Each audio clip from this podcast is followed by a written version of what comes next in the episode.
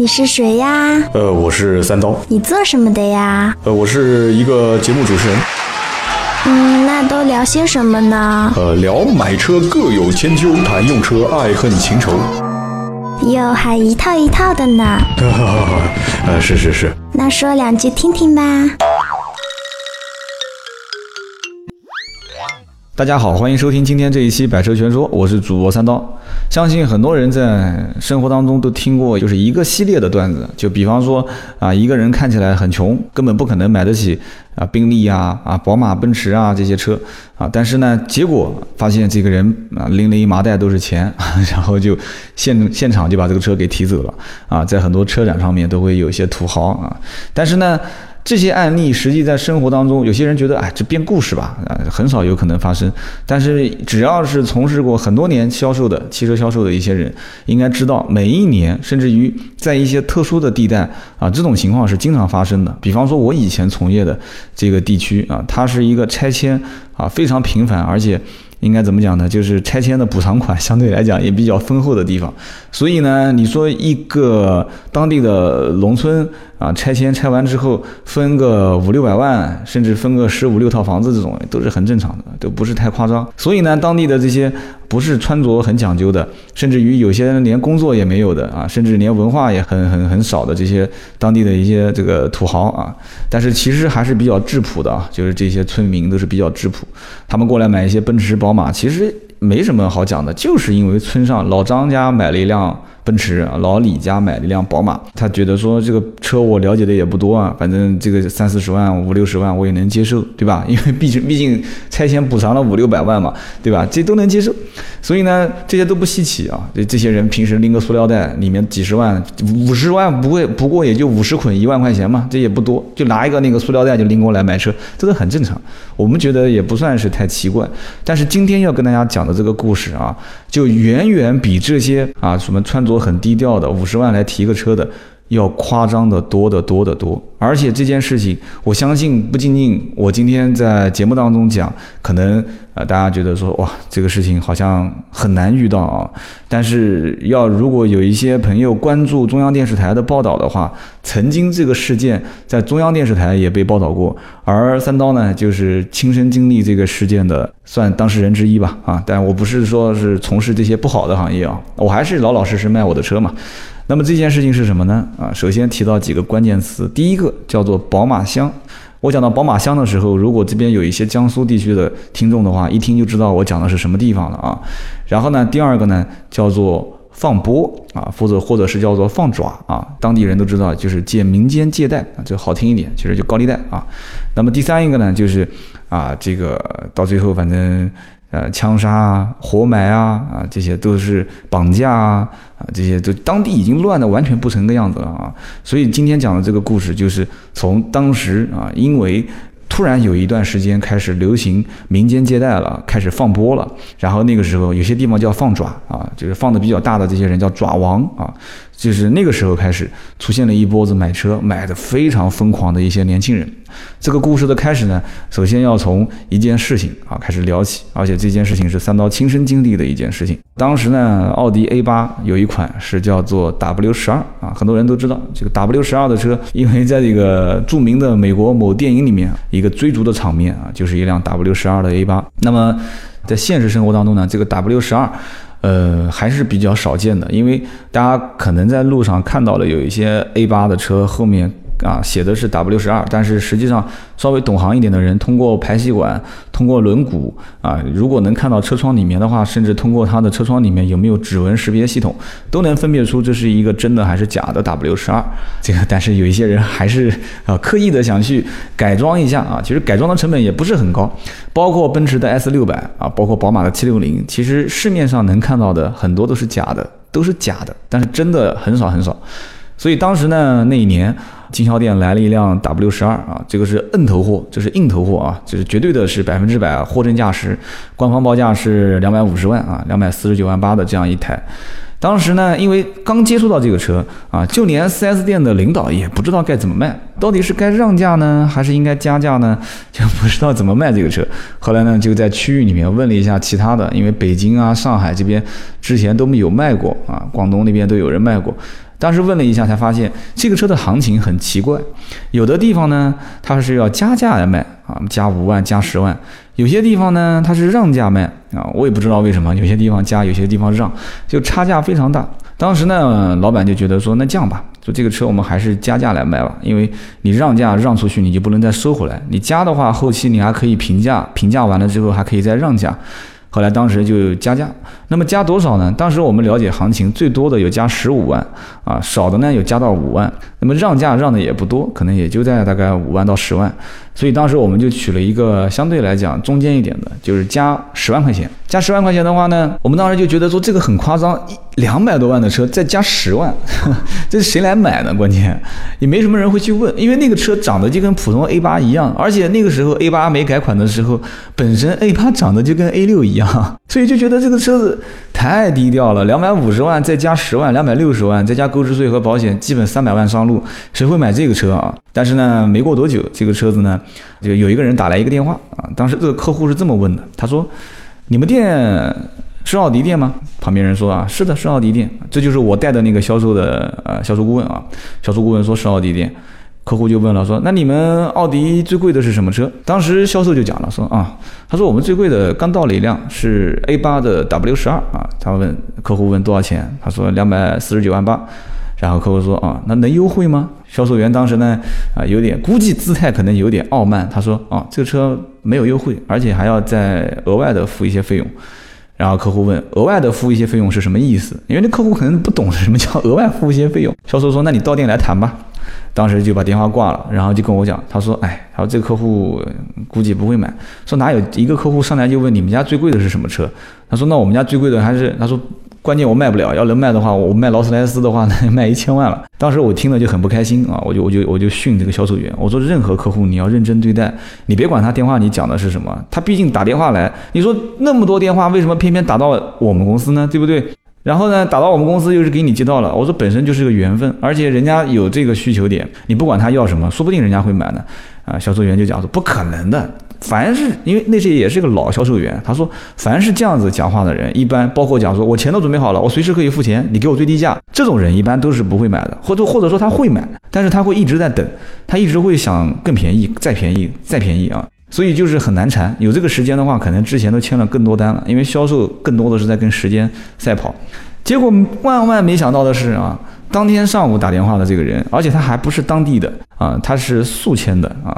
我后来再往后讲，大家就知道为什么我讲这个宝马箱啊，宝马箱就在宿迁啊。你现在百度搜宝马箱都能搜到这个关键词，讲的就是宿迁的这一个叫做石吉箱。当时呢，这个人就从宿迁就直接一路开车过来，下午到了我们公司啊，然后前台把电话号码一调，一看啊，谁接待的？销售员当时也是觉得一看。怎么看都不像他是买一个 A 八，而且是 W 十二的人，为什么呢？因为这客户太年轻了嘛。不但这个客户年轻，而且当时这个客户身上穿的衣服、裤子上面还有泥巴，就就像是 讲个不好听的，就当时我也在现场，就有点像是从呃这个农村一个很泥泞的道路一路走过来，然后坐着公交车、大巴车，然后晃晃悠悠来到南京，到了南京之后来看车的这样的一个情况。而且确实是太年轻了，感觉不像 A 八 W 十二，毕竟两百五十万的车，你就是一个工程队的老板，我想你多多少少你也得要四五十岁做几十年的工程。当时呢，我我说实话，平心而论啊，我也没太想，因为太夸张了嘛。你说你是买个 A 六或者买个普通版的 A 八，我也觉得还是有可能。W 十二毕竟，因为当时从这台车是特殊情况，从之后的所有的销售情况来看，W 十二这种车型绝大多数是被房地产的老板买走的。基本上都是上公牌，都是某某房地产开发有限公司。所以其实正常人看到这样的一个客户，都觉得，如果说要是真的订单成交的话，那这个真的是天上掉了一个大馅饼了。销售员呢，当时也是可能前一天我教育过啊，就是你不要倒是自己去判断客户啊，不要老是这样子，就是必定有人有这个魄力过来看这个 W 十二，那还是有这种可能性的。所以呢，就耐着性子带他去看了一下这个车。看完之后，客户问说说如果要提走的话。车子能不能优惠一些？销售员当时听了以后觉得也很奇怪啊，然后就跟他讲说这个车没得谈，没有得谈，加十万块钱。当时呢，这个客户想了想说啊，你是不是看到我是不会买，所以才这么讲的？他说不是的，他说真的，你自己去问一下，在周边这些城市里面，这个车一个呢是没货，二一个即使有货，基本加价幅度都在十到十五万。那当然，因为判断这个客户不可能跑到那么远，什么广东啊、北京这些地方去买，确实在周边的行情就是这样的一个行情。然后客户说，我也不想问，今天呢你要稍微优优惠一些，我们就把车提了。那销售员当时就抱着一看这个情形，觉得说这这个口吻不像是开玩笑啊，但是呢咬的也比较死，说就加十万，你行也行，反正就是我也没办法申请。领导就说了，就十万加十万啊。当时客户说，那行吧，你给我办手续吧。当时讲到这一句的时候，销售顾问估计当时都傻了。办手续，他说那办什么手续啊？他办提车手续啊。销售员说那他说那行啊。他说那你今天是刷卡还是本票还是转账？他说现金。销售员当时就就两是现金两，你想两百四十九万八加十万块钱，两百六十万现金。然后呢，客户就拖着销售员去拿现金啊，先把订单合同都全部都给写好，跑到他的后备箱啊。客户开了一辆当时是一个十来万的车啊，具体型号我也不讲。打开后备箱之后一看，整个后备箱几个大袋子，就是那种以前用的旅行的那种袋子，打开来之后里面全是现金，拿着现金去收银台，收银台当时也有客户在旁边，可能过来保养的，全傻了。一整个袋子里面全是现金，两百多万。那个袋子里面应该还不止两百多万。当时收银台的人讲说收不了这个钱，为什么呢？因为收银的人一般都是手过一遍，然后这个机器再过一遍。你想想看，当时过来提车的那一天还是下午，已经快下班的时间，把这将近三百万的现金点一遍再过一遍，那就很很长很长时间啊。所以当时就收银台的人不愿意说，你们赶紧去银行把这个钱存到银行里面，你办个卡。等于就是把这个工作交给银行的人来办了啊，然后客户嫌麻烦，说：“哎，你就直接收了不就行了嘛？”我赶紧把车提走。所以当时收银台的人也很尴尬，因为他这边一操作起来，其他的员工就是其他的客户过来保养啊、订车啊，就完全收银台就就就直接巨大的流量就就把这个事情全部给占掉了啊，就别人就办不了手续了。所以没办法，销售员就苦口婆心的带他去银行。然后果然去银行，很快就把这个事情给办掉了。过来以后，然后就正常办手续，手续办完之后，把车提走啊，就其实就顺理成章的了。那么在提车的过程当中呢，这个女销售员也是比较强势。这个男孩呢，估计很小，真的很小。然后当时我们就觉得很奇怪，一个人拿着将近三百万的现金过来把这车提走，而且十万块钱加价对他来讲好像也不是很奇怪，就觉得就对他来讲不是不是很惊讶啊，就是这种价格。我觉得就是很大家很好奇这个人是做什么的啊？就觉得又不是搞房地产的，当时聊天也没多聊，而且这种工作啊、性质啊这些大家都不太好问啊这些。但是这个男孩当时主动提出请这个销售员改天一起吃饭，所以当时就一圈的销售就跟那个女女销售员讲啊，小女孩讲。说，哎呀，说你这个能不能去啊？不会是这个什么黑社会啊？不会是这个什么 道上的人吧？啊，销售员当时也讲说，我确实也不想去，但是呢，这边一再的邀请啊，他可能也是心里面有一些好奇，然后就拖着几个男销售员啊，就一起去把这个饭给吃了。吃了回来之后才知道，原来是做什么的呢？当时叫做民间借贷啊，说这个人是做民间借贷生意的。后来才知道，其实在当地这个就叫做放爪啊，就是放波放爪，就是做高利贷的。那么这些钱是哪里来的呢？其实一讲大家都知道，我相信在全国很多城市曾经都出现过，包括河南啊、浙江啊、江苏一些地区都出现过这些，就是在当地做民间借贷。当然，这些人后来到了一二年前后就出现了大规模的，就是倒闭啊、外逃啊，然后出现很多一些刑事案件。那么当时这个人把这辆 W 十二提走之后啊，也是给我们引起了不小的轰动。但是万万没想到，这个只是故事的开始，而不是结束啊。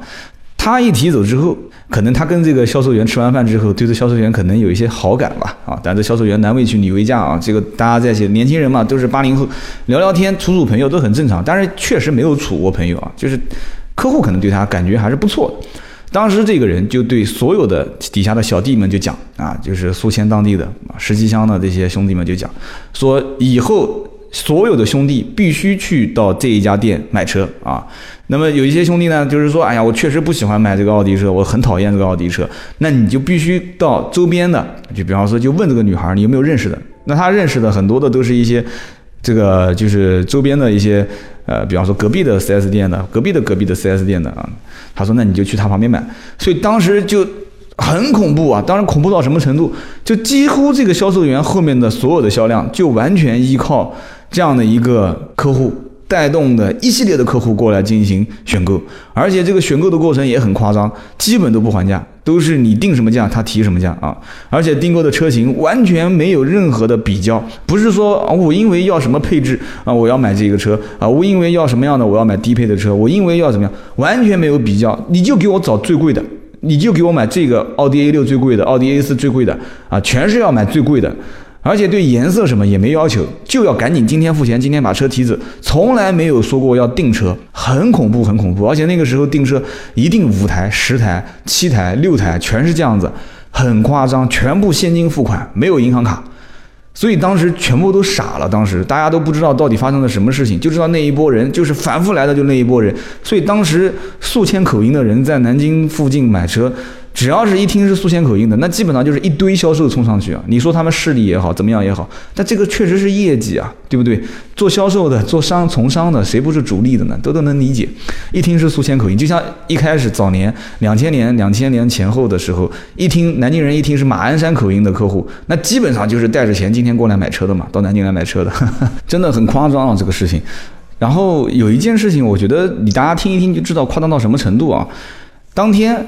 呃，也是提了好多台车，然后一直到下午去办手续的时候，发现那个开发票的系统发票出不来，出不来的话呢，当时这些宿迁的客户呢，呃，因为喜欢打掼蛋，他说没关系，那你就慢慢等吧，你今天反正给我办好我就走，然后他就在这个休息室里面打掼蛋，一直打打到晚上六点多，然后呢，这个男生在打牌的时候，女生呢当时下午就去逛街了，然后逛啊逛，逛到晚上六七点钟回来之后啊，发现系统还是没好，那一直在等，继续等。等的过程当中，底下的几个女孩就在那个 4S 店的展厅里面玩，就一边玩一边看啊，这个车看看那个车，这个都是大客户啊。那销售员也有陪着的，那小姑娘跟小姑娘之间都有共同语言，对吧？这小姑娘都是拎的穿的都是奢侈品啊，拎的也是奢侈品啊。然后呢就在聊天啊，聊聊聊聊聊，聊的过程当中啊，他就问销售说：“哎，这是什么车啊？看起来好好看啊。”就指着一辆 TT 啊，这还是一辆高配的 TT 啊。销售员说这是一辆 TT 啊，他说啊，它好漂亮，我要看一看，看一看。说那能不能让我试试看啊？那那怎么试呢？他说我没有驾照啊，他说我没有驾照，那说就不能试驾。他说那把车上打个火，我想听一听。我也不知道他听什么。晚上六七点，其他的员工都已经下班了啊，他就陪着他这边在展厅里面打火，就听，听听听，看看看，最后。到楼上跟男朋友讲说我要买楼下的那一辆 TT，听好了，没有驾照的情况下啊，而且就是很随意的说我要买楼下那辆 TT。男朋友说你要买行啊，那你自己去后备箱里面拿钱啊，就。就很简单的一句话，连牌都没有丢，拿着牌在打掼蛋的，一边打掼蛋一边抽香烟啊，也打着掼蛋啊，要买要买行啊，你自己去后备箱拿钱，拿着老公的钥匙到后备箱，把后备箱打开，后备箱里面全是人民币啊，随手拿了一摞，够不够？他说不够不要紧，回来再拿，拿了几十万，几十万到收银台就去交钱，连这个车优惠多少什么都没问，还是销售最后做订单的时候跟他讲说这个车是优惠多少钱，他说那好的没问题，就这样。很夸张啊，相当夸张，真的。我今天节目里面可能用了很多的夸张，就他们对钱完全没有概念啊，所以当时我就觉得可能很有问题这里面。因为虽然知道是做民间借贷，但是稍微有一点点头脑的人都知道，民间借贷借过来的钱，借出去的钱，他也是要去拿来再投资，而且是那种有效的投资，获得更高的利息之后才能。一点一点的滚滚出这个利润出来，你不至于是这样子消费吧？太夸张了。后来发现问题是出在什么地方呢？就是到后来一直发现他们一开始买宝马、奥迪还好，最后出现了宾利，然后在后面又出现了玛莎拉蒂，然后又出现了这个兰博基尼，然后 LP 五五零当时也开过来了，我觉得太恐怖了。这些人买车，后来最后果然，后来听说就突然有一段时间这些人就不出现了，然后就听说他们在宿迁当地。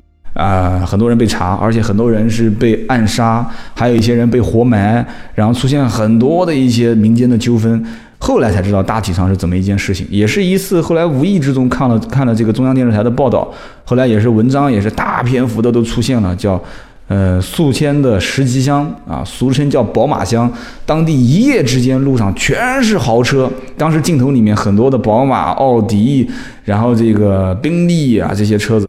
真的是当时这个年代，而且这一帮人买车，为什么后来选择我们店？我在想啊，是因为正好那个公司就是我们原来的公司，就在南京的某一个高速公路出口，然后正好从宿迁来南京，一过南京的收费站，很快很方便，转个弯就下来了，所以就是讨了个巧。然后再后来因为也是接触到了这几个销售的原因啊，就是后来就是也省得再跑了，然后各方面原因就一直在这家店买，然后带动了旁边的奔驰和宝马的销售，然后也带动了一系列的销售。那最后出了这么多事情。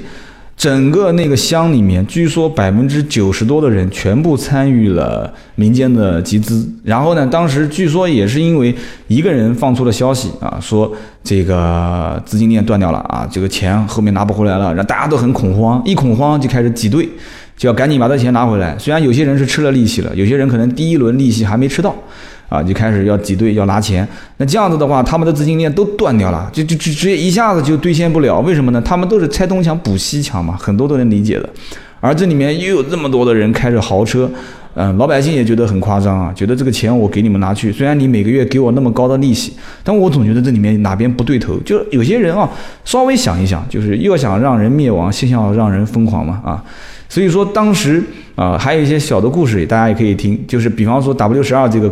哥们儿啊，车子买完之后，那现在我已经不知道这些车到底去什么地方了啊。买完之后开回去之后，没到一个星期啊，这个车子就开回来了。为什么开回来的呢？因为这个车子的两个车窗被人敲碎了，加一个后挡风玻璃。然后呢，车主当时还非常淡定啊，他就讲，他说：“哎，这个正常。他说在我们那个地方想想撬我车门的人，想撬我后备箱的人太多太多了。为什么？因为车上全是钱啊。”别人一认这个车就知道这个车牌号谁开的嘛，对吧？当地的放爪的比较你比较这个有名的这几个人，啊，就开始打他的玻璃，敲他玻璃。他说：“哎，A 八这个玻璃还蛮好的啊，怎么敲他都没敲碎，就裂开来了没碎。然后后备箱也是有好多的撬痕，因为大家知道像七系啊、A 八这种车型 S 啊都是电动尾门，所以它不太好撬。他说这个车质量真不错，当时他还说真不错。”玻璃给他换了好多次啊，就撬了一次，被开回去修好了，又又被人家砸，就反复的出现这些问题，然后后来就销声匿迹啊。为什么销声匿迹？大家都知道了，跑掉了嘛，有的被抓了，有的反正也是出不来了嘛。所以出了很多事情。当时呢，因为这个事情的触发，而且上了中央电视台，也在很多的一些媒体做了一些报道。我们也大体上后来知道了，哦，原来是这么回事。这些人啊，虽然是民间借贷，然后犯了这么大的，你说是案子吧？啊，确实也是案子啊，所以当时就觉得很奇怪，然后现在想想看呢，觉得不奇怪，但是给当地的人民造成了还是蛮大的一些损失，而且后来这些车辆的这个纠纷也有很多，还是牵扯到了这个 4S 店。其实当时我们已经觉得这个里面可能有问题，还咨询了一些律师，还咨询了一些当地的这个警方。警方当时呢也讲说，别人的个人所得啊，这个东西这个要查也不是你 4S 店去查，呃，他跟你之间就是货物和钱款两清。那你就没有什么问题，对吧？然后问了一些律师，律师当时也是给我们的建议，就是你把你的合同理好啊，你按照你的正常手续去办，按照你的正常途径去销售，那么其他的问题没有你需要去解决的啊。虽然说我也知道这些人可能民间集资是里面很有问题，所以到了最后的最后的时候啊，这一些团体分崩瓦解啊，有的被抓，有的出问题了，出现一些什么问题呢？就比方说。这个一个老板开了一辆车过来，然后带了一个女的，但这女的不是他老婆啊。下了车之后，女这个女的呢神情非常凝重啊，就一直愁眉不展的，是有的还好多啊，不止一个了，还有的是手上还抱着小孩儿，有的是自己妈妈还坐在后面啊，就是女人的妈妈也在，也可能不是她妈，可能是她的老公的妈妈啊，也有可能。然后呢，这个男的是谁呢？男的就是债主。啊，女的是谁呢？女的就是放波的、放爪的这个爪王，或者是这个放爪的这个领导，他老婆和那个男孩的妈妈放放波、放爪的这个人的妈妈，这个债主把对方的老婆和妈妈都押过来，押过来干嘛呢？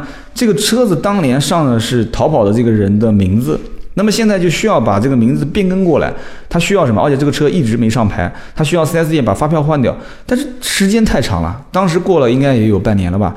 没有半年，至少也四五个月了，你怎么换发票呢？其实严格意义上来讲，也不是不可以换，但是这里面就是担心出这些问题，所以当时就一直就很麻烦。有反正最后怎么处理的呢？这个这个有的是换了，有的没换，没换就很麻烦，就必须要把这个人找到，然后把这个车牌给上了，上完之后再把车型进行过户。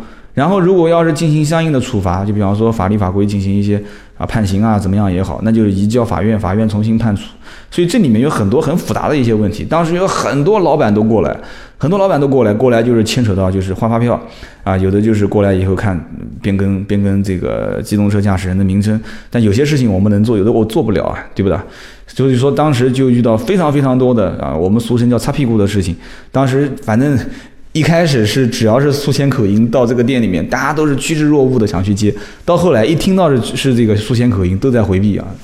这个真的商场是比较薄情寡义的，而且商场里面很多的一些这个只要是以利益放在第一线的，很多的人的情感的东西都已经淡化掉了。所以我觉得，其实做销售能做出情怀的还真的比较难。所以为什么小米手机后来啊卖的那么好，然后锤子手机能卖那么好，我是深有感触的啊。当一个销售里面有情怀的时候啊，你能加入一些感情啊什么东西的时候。啊，你让对方跟你有一些共鸣啊，有一些跟你是，就包包括像我卖车也是啊，跟客户聊天，发现很多的一些观点都很一致的时候，我觉得其实很多的一些促成的订单，它就是水到渠成的事情，不是很困难。但是有的时候一些人还会反复反复的过来强调说，哎呀，这个这个这客户就要再便宜那么一点啊，就要再送点什么东西啊，他真的是需要这个吗？不是的，是因为他根本就没有找到跟你的这个能能达成一致的。共鸣的地方，一些共同的这个存在的点，而他只能是在价格上面找这些，啊，他能获得一些好处的最直接的东西。而这些当时宿迁啊，叫十几箱宝马箱的这一帮兄弟，他们来买车，是因为他们他们的诉求点很简单，就是现款现货。他们的诉求点不需要给你找共鸣，他这这种太特殊了。这些人，他对钱没有概念，为什么呢？因为来的太容易了嘛。他只要跟你讲，我给你多少钱的利息一个月。那钱呼啦啦的就往他的车备车的后备箱里面扔啊，真的很夸张啊！而且当时我还跟其中的一些人吃过饭，还聊过天，他们也在讲。我说你们这个出去融资有没有困难？他说融资困难啊。他说现在是别人给我钱，我不愿意要，因为拿了他的钱，我得给他利息，我都不愿意要，很夸张的事情。所以当时我就觉得，所以他们不缺钱，不缺钱，也就他们当时可能有一部分人也就在想，以后该逃还是逃掉算了，这个东西肯定这个生意也做不长，对吧？只是靠。啊，各种方式一个骗局嘛，所以就大家都在想，尽快的该消费消费，该花的花吧，该买的买吧。所以后来我们回想一下当时的这些事情，确实是这样子的。所以这件事情呢，也是给我好好的上了一课。当然呢，不，这个一方面是给我们的销售这一块上了一课。我觉得作为一个销售来讲的话，这种如果当时这种，而且当时这个事情出现之后，有很多的销售就已经开始依赖于去。抢或者是接这些宿迁宝马箱的客户，因为这些客户签起来太轻松了嘛，就基本上不用谈，而且利润也高啊，你要什么他也给你做什么。然后有很多的销售就是开始很懒散了啊，领导有些什么行为规范他也不管了，哎哦没关系，我这个月你看我已经卖了这么多台车了，但是实际上他卖的这些车是什么呢？就是当时因为认识了一到两个啊宿迁当地的这个宝马箱的客户，然后一个带一个，就是形成了很多的惰性。而真正稍微有点常识的人肯定知道，其实这个完完全全就是像病毒一样的东西。你如果说是长期的依赖于这样的一种非正常模式的客户的销售的话，那么一旦这个销售模式倒掉了，因为人最可怕的是什么？就你尝到甜头了嘛，对吧？你以这么轻松的状态去接待客户，然后很简单的不用谈价格就把这个车给卖掉了，你到后面你发现。你那些正常的客户跟你斤斤计较的，然后今天犹豫一下不定的，明天犹豫一下不买的这些客户，你就根本不愿意接了嘛？你连回访电话都不愿意打了，到最后。就当时团队里面已经是对我们当时管理产生很多的困扰了，就很多人就天天就扒着就等着想等这个宿迁客户来，因为他们来了以后太轻松了嘛，电话也不打，然后回访率直线下降，试乘试驾也不试了，也不带客户去试驾了，反正那种感觉就是你爱买就买，反正我车子现在也不愁卖啊，就这种样子，就头昂昂的那种，就很多人讲说大众啊、奥迪啊、宝马、奔驰啊都是这种卖车的方式，那有可能那个时候你们当地就正好是。赶上了这个民间融资的那一波人来买车，他确实不愿意接待你嘛，因为那帮民间融资的人他根本不还价，很少还，而且要什么给什么。所以说，每一个时代啊，你经历过当时的那种疯狂的年代，你才知道现在这种平平安安的，或者说是这种。正常的啊，这种一次还价、两次讨价还价，再跟你要装潢、要保险、要赠送的这种人，他很可爱。而且我们这些去买车的人，或者我买笔记本啊，我买手机，我也是这种人，我也会跟他去谈一谈，斤斤计较，我货比三家，这才是一个正常的买和卖的渠道。我觉得其实就是这样子的嘛，对吧？买挑货才是买货人，而那一帮人他不挑货啊，他太夸张了，真的太夸张了。我到现在回想起来。